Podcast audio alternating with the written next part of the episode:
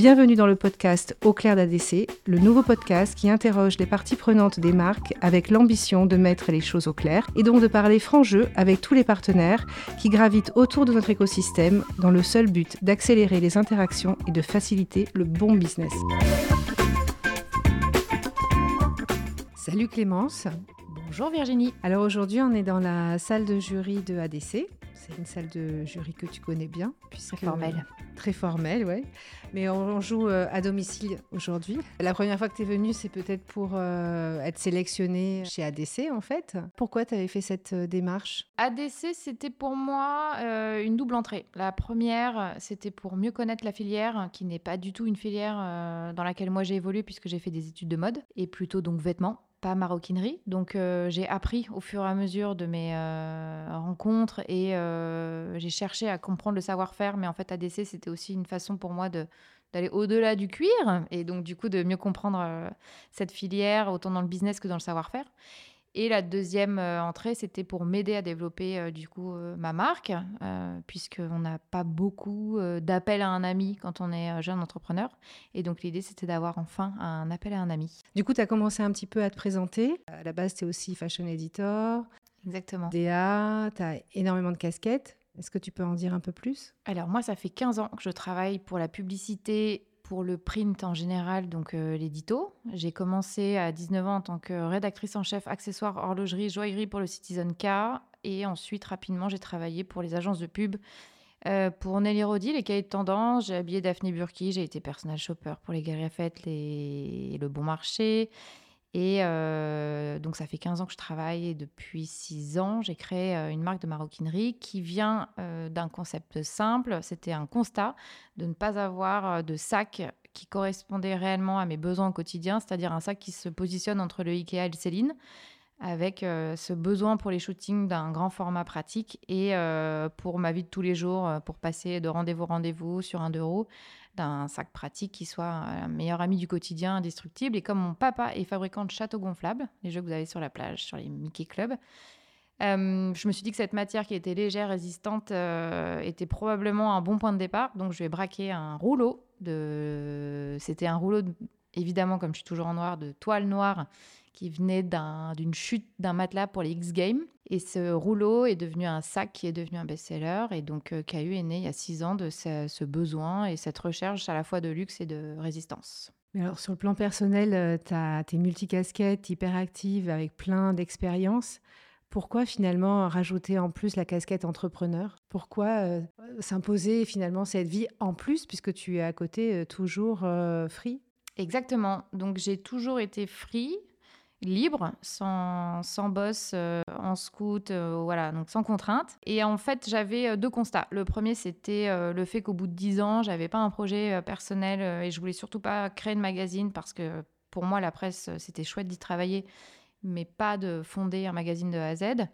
Et le deuxième constat, c'était le fait que mon père soit un chef d'entreprise, que moi j'ai grandi dans cette société physiquement et donc un peu psychologiquement aussi, et qui manquait cette case. Euh, et puis évidemment, ce besoin euh, très primaire que d'avoir un sac euh, qui répondait enfin. Enfin, c'est parti un peu d'un coup de bluff, puisque ce sac est né un peu comme ça par hasard, d'une envie. Et comme Maison Kitsune nous a demandé au bout de six mois, nous a proposé une collaboration.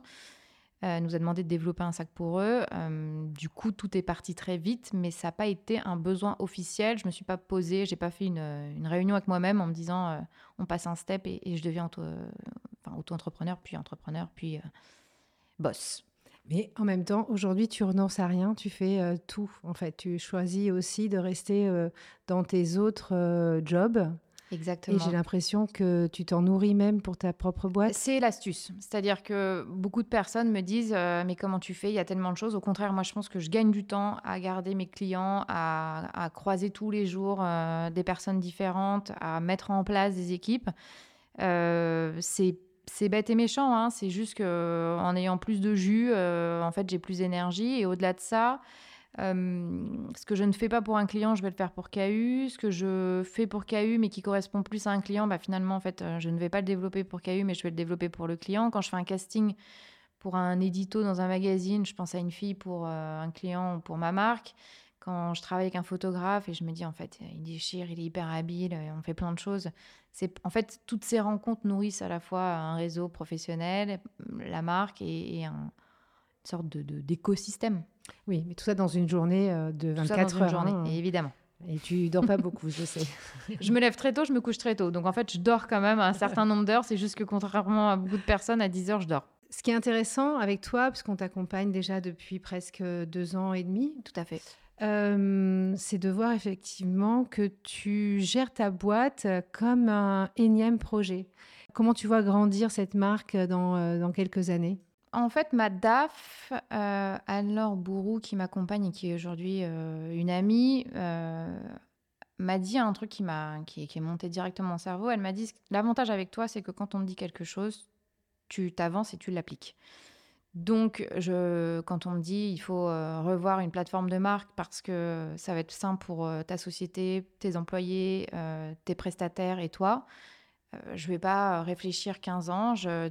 L'avantage de mon écosystème et donc de mon carnet d'adresses, c'est que je vais toujours avoir une personne en tête qui va pouvoir euh, répondre à une, un questionnement, une problématique. Voilà.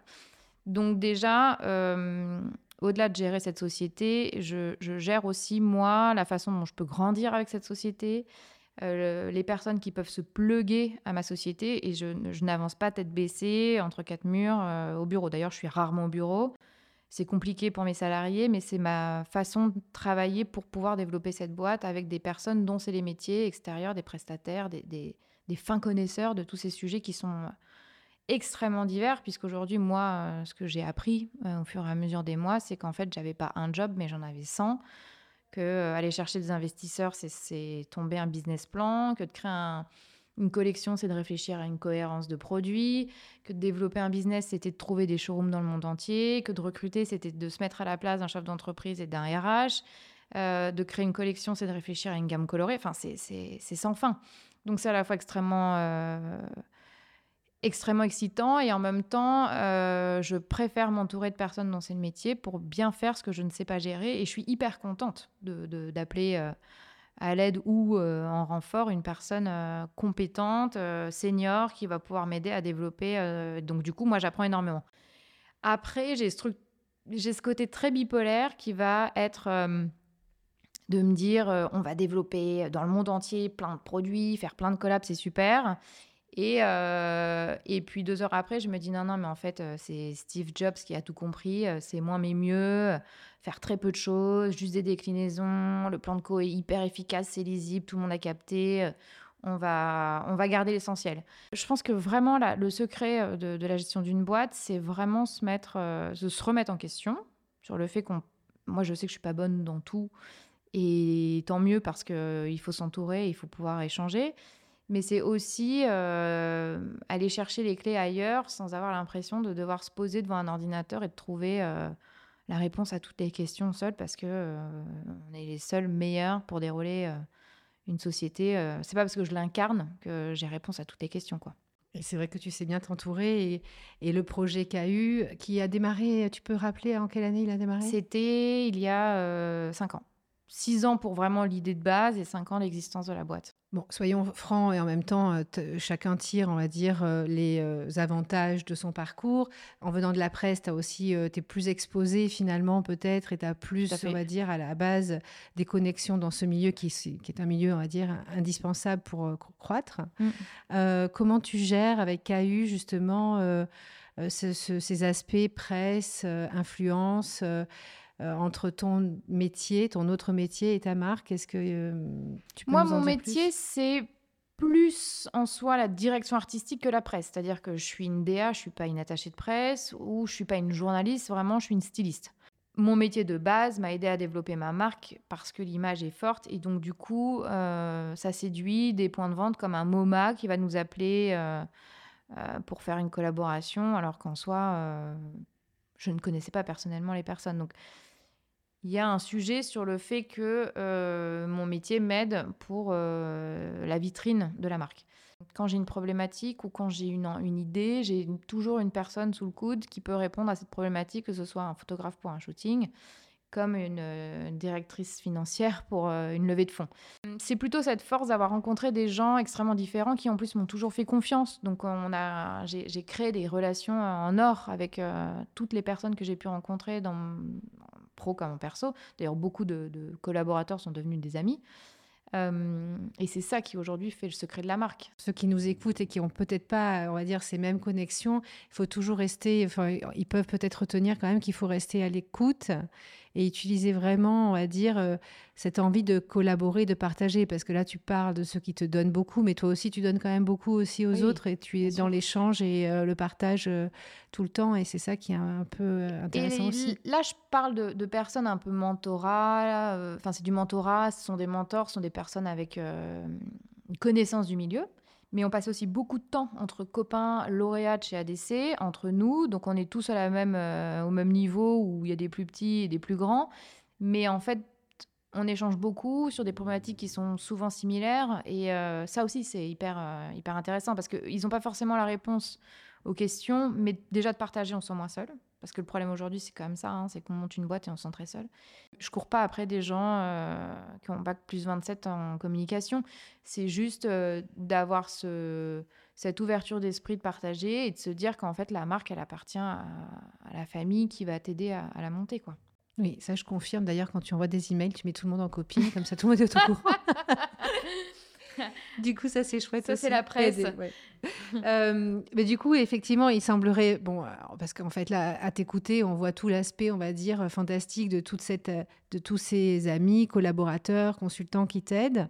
Et ça c'est chouette. Ça se fait pas tout seul. C'est parce que tu travailles effectivement un réseau, mais avec sérieux depuis euh, très longtemps. Mm. Euh, ce sont des retombées intéressantes qui se traduisent parfois par des collabs. Tu en as fait pas mal aussi. C'est une façon pour toi de développer la marque parce que la marque, elle reste quand même modeste et petite encore. Mm. Hein. elle a un grand chemin à accomplir. C'est pas parce qu'on est Clémence Caillou à la base que tout réussit sans euh, travailler euh, énormément. Ça s'est fait naturellement, tu disais, les collabs, les premières se sont initiées euh, facilement grâce à ce réseau. Ça se développe toujours de plus en plus. Comment tu abordes ce sujet collab pour pas que les collabs tu non plus, euh, on va dire, euh, ce que tu construis comme image de marque? Alors, c'est une très bonne question parce que c'est à la fois une évidence la collab et en même temps c'est un vrai danger. Mm. nous, Maison Kitsune nous a appelé après six mois d'existence et nous a acheté des sacs donc c'était une collab euh, magique, puisque jeune boîte qui d'un coup avait un gros drop euh, à livrer. Donc euh, on a en plus eu la chance d'être associé à l'ouverture des premières boutiques Maison Kitsune en Corée.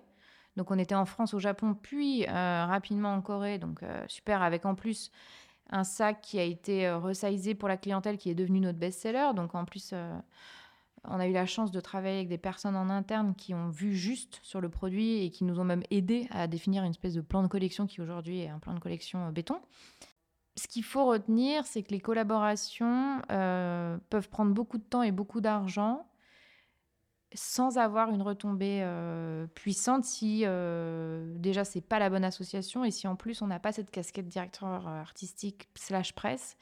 Donc, mais il faut pas s'enlever, les collabs coup de cœur euh, parce que tout d'un coup, tu déniches un artiste que tu estimes comme étant vraiment une pépite, puisqu'on a parfois de bonnes surprises, et nous, c'est ce qu'on a eu. Euh, euh, des, personnes que j'ai sollicitées qui, au fur et à mesure, grandissent avec, avec toi, avec la marque, et puis qui un jour deviennent des vrais artistes. Alexandre Benjamin Navet est rentré après en galerie.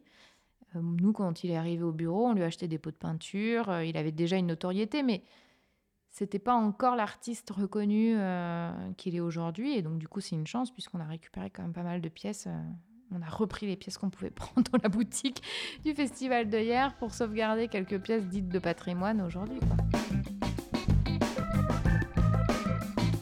tu avais aujourd'hui une baguette magique, ça c'est un peu la question euh, qui tue, et tous les moyens euh, à ta disposition, quel collab tu choisirais pour euh, accélérer encore plus le parcours de KU internationalement? Ce serait un nom, mais avec un double enjeu. Ce serait LVMH pour deux raisons. Parce que la toile PVC, c'est celle qu'ils utilisent, mais un peu différente, mais ça reste une toile PVC pour leur sac.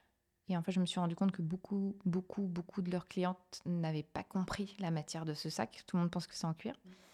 Donc ce serait pour euh, une ligne bis d'une marque connue et c'est presque un clin d'œil, un détournement comme aurait pu le faire un Margiela euh, sur un sac euh, Donc, c'est presque comme une réinterprétation de, leur histoire. Donc, clairement, ce serait cool de le faire avec eux. Et aussi parce qu'eux ont un pôle investissement. c'est aujourd'hui une grande maison qui a tout un, roadster de talent, euh, de profiter de leur savoir-faire et de leur puissance sur certains sujets. Moi, de pouvoir les aider sur, euh, sur mes casquettes de direction artistique et de fondatrice de la marque KU. Et après, de faire une espèce de méga checker de, de toutes ces compétences, de bien secouer et d'en faire un truc extraordinaire. Bon, ben on va leur envoyer le podcast. Bon, je te remercie. On va, Merci à toi, ton invitation. Non, c'était chouette. On a plus appris sur KU euh, en quelques minutes. Euh, c'était, je pense, très intéressant de pouvoir euh, voir que tu es une personne déterminée, qui aussi a une bonne vision très objective de sa marque. C'est vrai que d'être entrepreneur, c'est plus que jamais un vrai challenge. moi, j'ai trop peu de jeunes en face de moi que je trouve déterminés à monter des projets et et par exemple, l'école La Fabrique, euh, qui formait des jeunes maroquiniers, va fermer parce qu'il n'y a pas assez de, de, jeunes élèves. Et donc, je pense que le message, c'est juste que, OK, il y a eu Covid.